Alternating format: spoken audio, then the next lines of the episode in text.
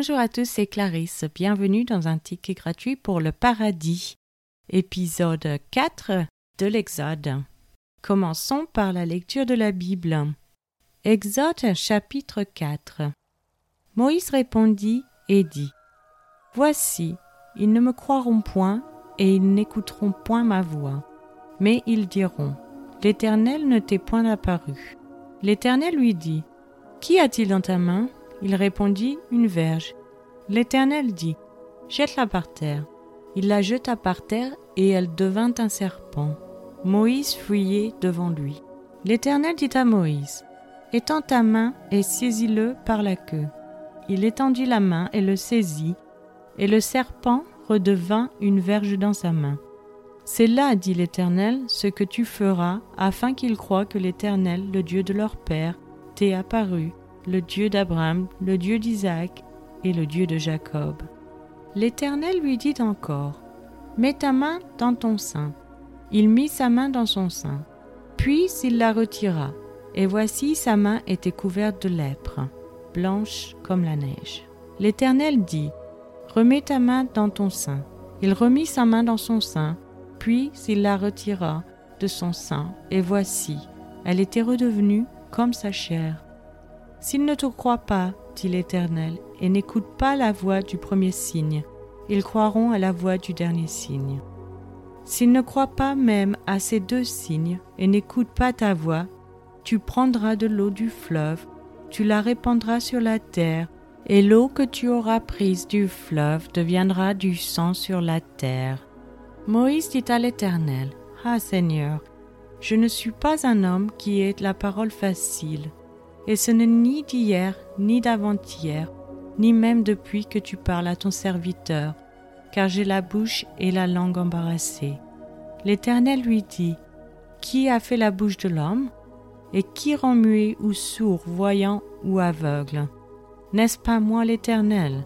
Va donc, je serai avec ta bouche, et je t'enseignerai ce que tu auras à dire. Moïse dit, Ah Seigneur, envoie qui tu voudras envoyer. Alors la colère de l'Éternel s'enflamma contre Moïse et il dit, N'y a-t-il pas ton frère Aaron le Lévite? Je sais qu'il parlera facilement. Le voici lui-même qui vient au-devant de toi. Et quand il te verra, il se réjouira dans son cœur. Tu lui parleras et tu mettras les paroles dans sa bouche. Et moi je serai avec ta bouche et avec sa bouche, et je vous enseignerai ce que vous aurez à faire. Il parlera pour toi au peuple, il te servira de bouche, et tu tiendras pour lui la place de Dieu. Prends dans ta main cette verge avec laquelle tu feras les signes. Moïse s'en alla, et de retour auprès de Jéthro, son beau-père, il lui dit Laisse-moi, je te prie, aller rejoindre mes frères qui sont en Égypte, afin que je vois s'ils sont encore vivants. Jéthro dit à Moïse, Va en paix. L'Éternel dit à Moïse en Madian, Va, retourne en Égypte, car tous ceux qui en voulaient à ta vie sont morts. Moïse prit sa femme et ses fils, les fit monter sur des ânes, et retourna dans le pays d'Égypte. Il prit dans sa main la verge de Dieu. L'Éternel dit à Moïse, En partant pour retourner en Égypte, vois tous les prodiges que je mets en ta main. Tu le feras devant Pharaon, et moi j'endurcirai son cœur, et il ne laissera point aller le peuple. Tu diras à Pharaon, Ainsi parle l'Éternel, Israël est mon fils, mon premier-né. Je te dis, laisse aller mon fils pour qu'il me serve. Si tu refuses de le laisser aller, Voici, je ferai périr ton fils, ton premier-né. Pendant le voyage, en un lieu où Moïse passa la nuit, l'Éternel l'attaqua et voulut le faire mourir. Séphora prit une pierre aiguë, coupa le prépuce de son fils, et le jeta aux pieds de Moïse en disant Tu es pour moi un époux de sang. Et l'Éternel le laissa. C'est alors qu'elle dit Époux de sang, à cause de la circoncision. L'Éternel dit à Aaron, Va dans le désert au devant de Moïse. Aaron partit. Il rencontra Moïse à la montagne de Dieu et il le baisa. Moïse fit connaître à Aaron toutes les paroles de l'Éternel qu'il avait envoyées. et tous les signes qu'il lui avait ordonné de faire.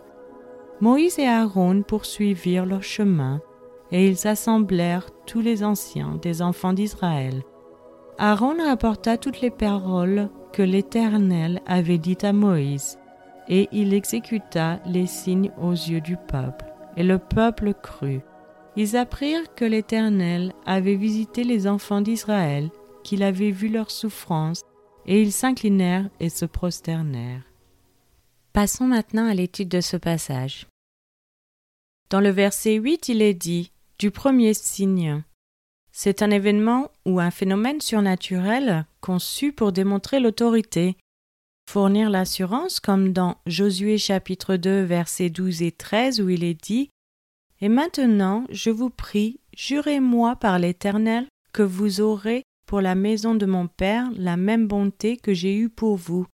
Donnez-moi l'assurance que vous laisserez vivre mon Père, ma mère, mes frères, mes sœurs, et tous ceux qui leur appartiennent, et que vous nous sauverez de la mort.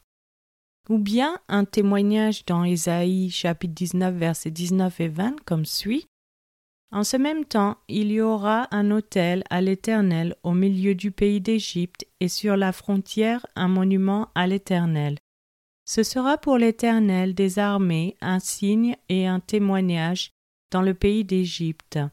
Ils crieront à l'Éternel à cause des oppresseurs, et il leur enverra un sauveur et un défenseur pour les délivrer.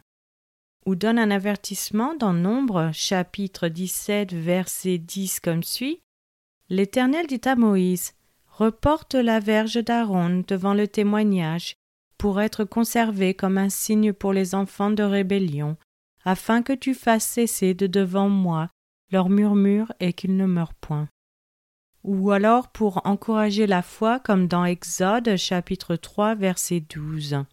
Dieu dit Je serai avec toi, et ceci sera pour toi le signe que c'est moi qui t'envoie. Quand tu auras fait sortir d'Égypte le peuple, vous servirez Dieu sur cette montagne. Dans le verset 14, il est dit Alors la colère de l'Éternel s'enflamma contre Moïse. Bien que l'Éternel soit lent à la colère, comme mentionné dans Exode chapitre 34 verset 6 où il est dit Et l'Éternel passa devant lui et s'écria L'Éternel, l'Éternel Dieu, miséricordieux et compatissant, lent à la colère, riche en bonté et en fidélité. Il ne retient pas toujours sa colère ou sa punition contre ses enfants désobéissants, comme cité dans Exode chapitre 34 verset 7 comme suit qui conserve son amour jusqu'à mille générations, qui pardonne l'iniquité, la rébellion et le péché, mais qui ne tient point le coupable pour innocent, et qui punit l'iniquité des pères sur les enfants et sur les enfants des enfants, jusqu'à la troisième et la quatrième génération. Ensuite nous avons le verset 21 où il est dit J'endurcirai son cœur. Neuf fois dans l'Exode, l'endurcissement du cœur de Pharaon est attribué à Dieu, comme dans Exode chapitre 7 verset 3, Et moi j'endurcirai le cœur de Pharaon. Exode chapitre 9 verset 12, L'Éternel endurcit le cœur de Pharaon. Exode chapitre 10 verset 1, Va vers Pharaon, car j'ai endurci son cœur et le cœur de ses serviteurs. Verset 20, L'Éternel endurcit le cœur de Pharaon. Et verset 27, l'Éternel endurcit le cœur de Pharaon. Et ensuite, en Exode chapitre 14, verset 4, J'endurcirai le cœur de Pharaon. Verset 8, L'Éternel endurcit le cœur de Pharaon. Dans Josué chapitre 11, verset 20, Car cela venait de l'Éternel, qu'il endurcissait le cœur pour sortir en bataille contre Israël.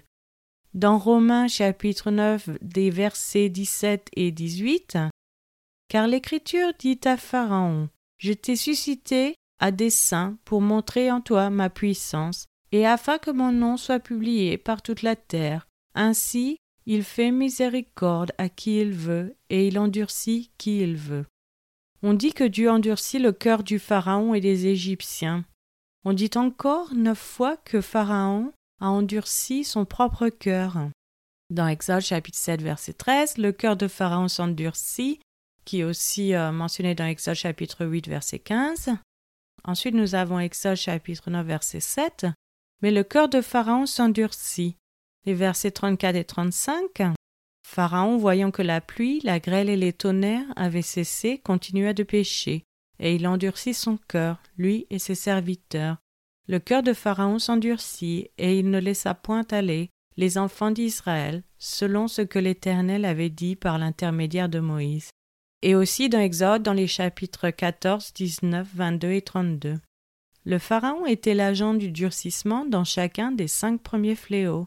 Ce n'est qu'au sixième fléau que Dieu confirma l'action délibérée du Pharaon, comme il l'avait dit deux fois à Moïse, qu'il ferait ici dans Exode chapitre 9 verset 12 où il est dit L'Éternel endurcit le cœur de Pharaon, et Pharaon n'écouta point Moïse et Aaron, selon ce que l'Éternel avait dit à Moïse. Nous pouvons retrouver des similarités dans Romains chapitre 1, dans le verset 24. C'est pourquoi Dieu les a livrés à l'impureté, selon les convoitises de leur cœur, en sorte qu'ils déshonorent eux-mêmes leur propre corps. Dans le verset 26, c'est pourquoi Dieu les a livrés à des passions infâmes, car leurs femmes ont changé l'usage naturel en celui qui est contre nature. Et dans le verset 28, comme ils ne se sont pas souciés de connaître Dieu, Dieu les a livrés à leur sens réprouvé pour commettre des choses indignes. Dans Exode chapitre 4 verset 22, il est dit Israël est mon fils, mon premier-né. C'est une figure de style indiquant la relation spéciale d'Israël avec Dieu. Comme dans Jérémie chapitre 31 verset 9 où il est dit Car je suis un père pour Israël et Éphraïm est mon premier-né. Ou dans Osée chapitre 11 verset 1 Quand Israël était jeune, je l'aimais et j'appelais mon fils hors d'Égypte. Mahomet a-t-il accompli des miracles comme Jésus l'a fait? Les prophètes bibliques ont accompli des miracles pour établir leur lettre de noblesse. Par exemple, Moïse a dit à Dieu dans Exode chapitre 4 verset 1 Voici, ils ne croiront point et ils n'écouteront point ma voix, mais ils diront L'Éternel ne t'est point apparu. Comment Dieu a-t-il répondu? Il dit à Moïse de jeter son bâton à terre. Instantanément, il s'est transformé en serpent. Il a dit à Moïse de le ramasser par la queue, il est redevenu un bâton. Alors Dieu dit dans le verset 5 C'est là, afin qu'ils croient que l'Éternel, le Dieu de leur père, le Dieu d'Abraham, le Dieu d'Isaac et le Dieu de Jacob. Une chose similaire est arrivée à Élie sur le mont Carmel. Il a été défié et Dieu a fait descendre le feu du ciel pour confirmer qu'il était un vrai prophète. Voir un roi, chapitre 18, des versets 16 à 39. Quant à Jésus, il est effectivement sorti et a dit Si je ne fais pas les œuvres de mon Père, ne me croyez pas. Et dans Jean chapitre 10, verset 37. Ici, les œuvres de mon Père, signifie les miracles de Dieu. Et puis il les a faits. Même Nicodème l'a concédé lorsqu'il a dit à Jésus, dans Jean chapitre 3 verset 2, Rabbi, nous savons que tu es un docteur venu de Dieu, car personne ne peut faire ces miracles que tu fais si Dieu n'est avec lui. Ce genre de confirmation ne s'est jamais produit au nom de Mahomet, en fait, Mahomet, le fondateur de l'islam, croyait que Jésus était un prophète qui accomplissait des miracles, notamment en ressuscitant les morts. Les musulmans croient également que Moïse et Élie ont accompli des miracles.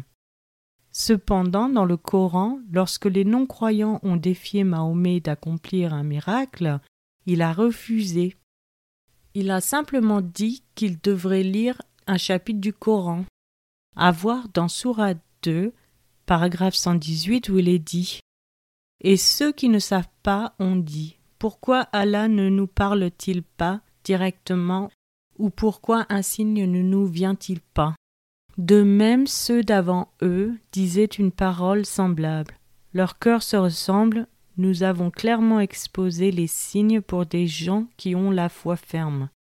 Et dans le Coran Surah 3, paragraphe 181, il est dit Allah a certainement entendu la parole de ceux qui ont dit Allah est pauvre et nous sommes riches. Nous enregistrons leurs paroles ainsi que leurs meurtres sans droit des prophètes, et nous leur dirons goûter au châtiment de la fournaise. Aussi, dans Surat 4, paragraphe 153, les gens du livre te demandent de leur faire descendre du ciel un livre.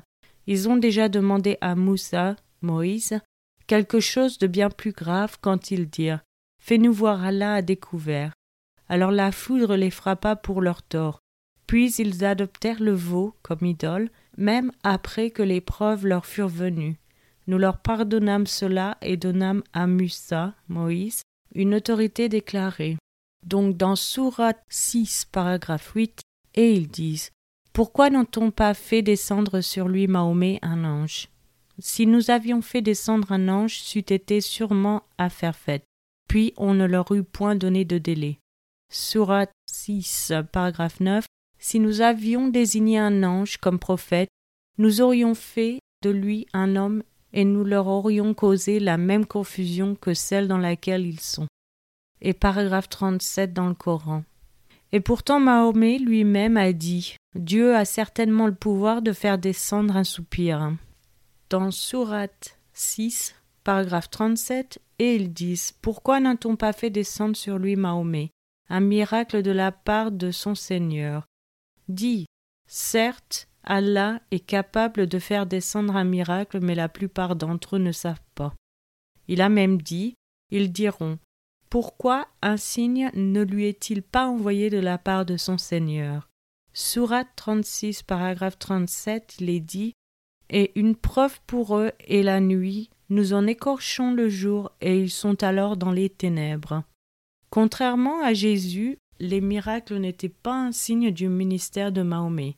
Ce n'est que 150 ou 200 ans après la mort de Mahomet que ses partisans ont inventé des miracles et les lui ont attribués. C'est maintenant la fin de cet épisode. Je vous remercie à tous d'avoir écouté. Je vous donne rendez-vous dans les prochains épisodes qui sont publiés chaque dimanche et mercredi matin à 7 heures française. Je vous souhaite une excellente journée. C'était Clarisse dans un ticket gratuit pour le paradis.